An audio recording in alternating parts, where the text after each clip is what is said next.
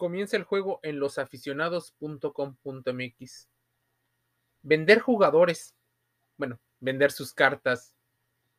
Ese es el negocio de muchos equipos en varios países.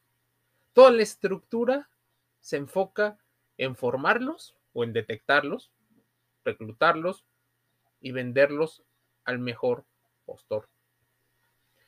Ese es un modelo que el Benfica ha sabido últimamente hacer muy bien. La Liga de Portugal, dicen, es una liga de transición, al igual que la de Francia o que la de Países Bajos, que logra exportar a las grandes ligas algunos de sus mejores deportistas. El Benfica se ha convertido en el rey del mercado. 1.233 millones de dólares ingresados en ventas desde el 2010 ningún club ha obtenido la, en la última década tantos ingresos como el club portugués. Y podremos ponerle nombres. Voy a decirte 10 nombres de esos grandes fichajes. El más caro, Joe Félix. Dicen algunos que Joe costó cero pesos. O sea, no le costó nada al Benfica y lo vendió entre 126 y 128 millones al Atlético de Madrid. Enzo Fernández, el argentino sensación, lo compraron en 44 millones, o sea, un jugador bastante caro, pero lo vendieron en 120 millones al Chelsea. Darwin Núñez, ejemplo de delantero, 15 millones de dólares y fue vendido en 80 millones al Liverpool. Rubén Díaz, otro de esos ejemplos que llegó costando cero y se terminó vendiendo en 71 millones. Y así podríamos ir, por ejemplo, con Ederson, el portero que se fue vendido al Manchester City en 40 millones. Witzel, Axel Witzel, al Zenit por 40 millones. Raúl Jiménez, que fue vendido en 38 millones al Wolverhampton. Nelson Semedo, 36 millones al Barcelona. Lindelof al Manchester United por 35. Renato Sánchez ya en el antiguo 2016 con 35 millones. Y Ángel, el Fideo Di María con 33 millones a el Real Madrid. Así podría resumirse el modelo de negocios del conjunto portugués. En la última década, varios son los ejemplos de esta gran gestión. Ficharon, por ejemplo, a Witzel por 9 millones, a Gaitán por 8.5, a Rodrigo Moreno por 6 y les eh, pagaron 40, o sea, pagaron 9 y vendieron en 40, pagaron 25 por el argentino y 30 por el español, obteniendo cantidades tres veces más altas por la que les ficharon un modelo que no caduca y que sigue dando frutos al club portugués, que además no solo vende a los jugadores, sino compite perfectamente por la liga en su país, en las copas y se mete a Champions League. Enzo Fernández es el último eslabón.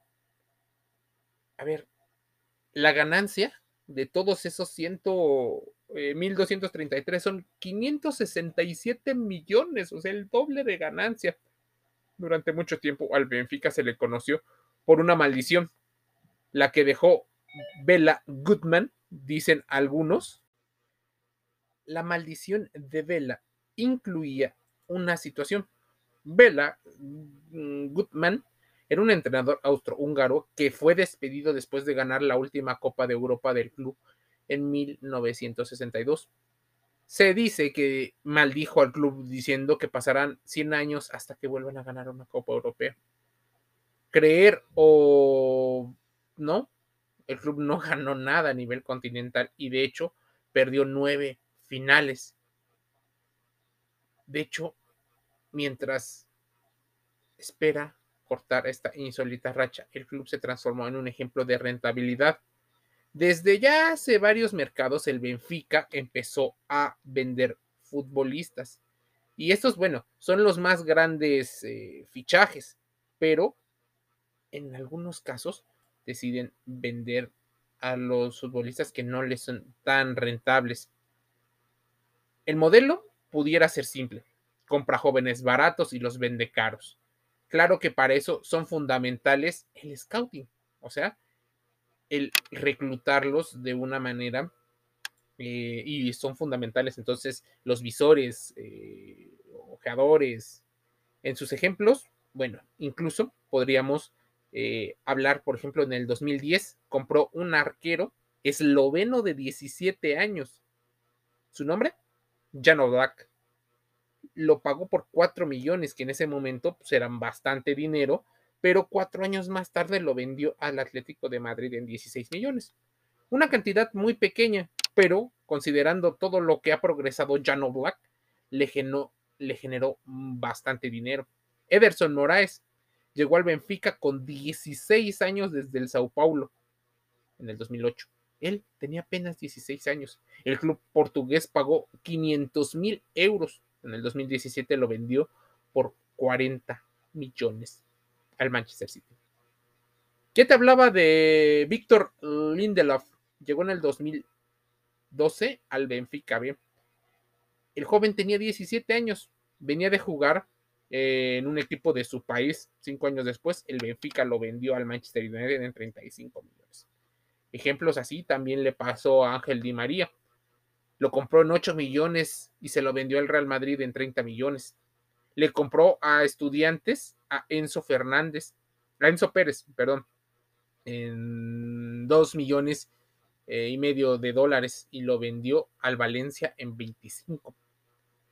En el 2010 adquirió a Nico Gaitán, 8.5 millones es lo que pagó y se lo vendió el Atlético en 25 millones. O sea, es un equipo exportador.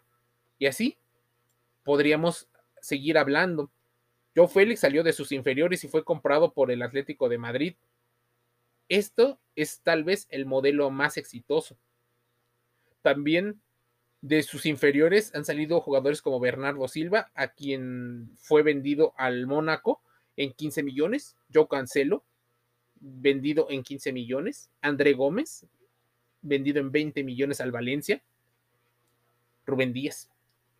La explicación, mira, Rodrigo Magallares, coordinador técnico y el encargado del sector de hojadores y jóvenes del club, contó una nota a la BBC.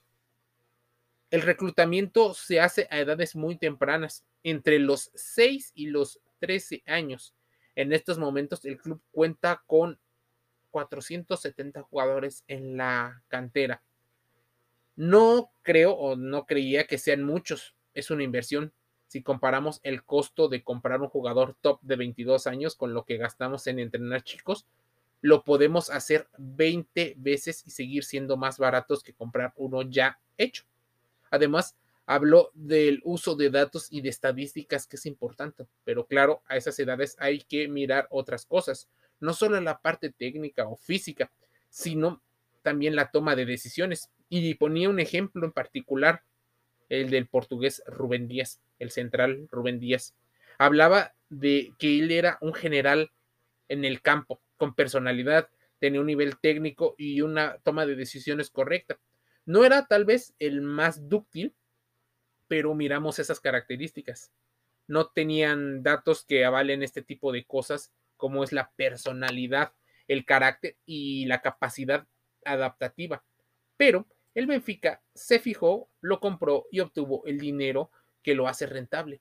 Y eso solo estamos hablando de los fichajes, porque estás hablando del merchandising, de vender sus jerseys, la publicidad, la venta de los boletos en los estadios, eh, la venta de los derechos de transmisión y otros, por lo cual el Benfica está hablando de mucho dinero. Parte del modelo de negocio del fútbol moderno, el mercado de piernas. Escúchanos el día de mañana, losaficionados.com.mx, dentro y fuera del juego, salud, deporte y entretenimiento. Te envío un saludo.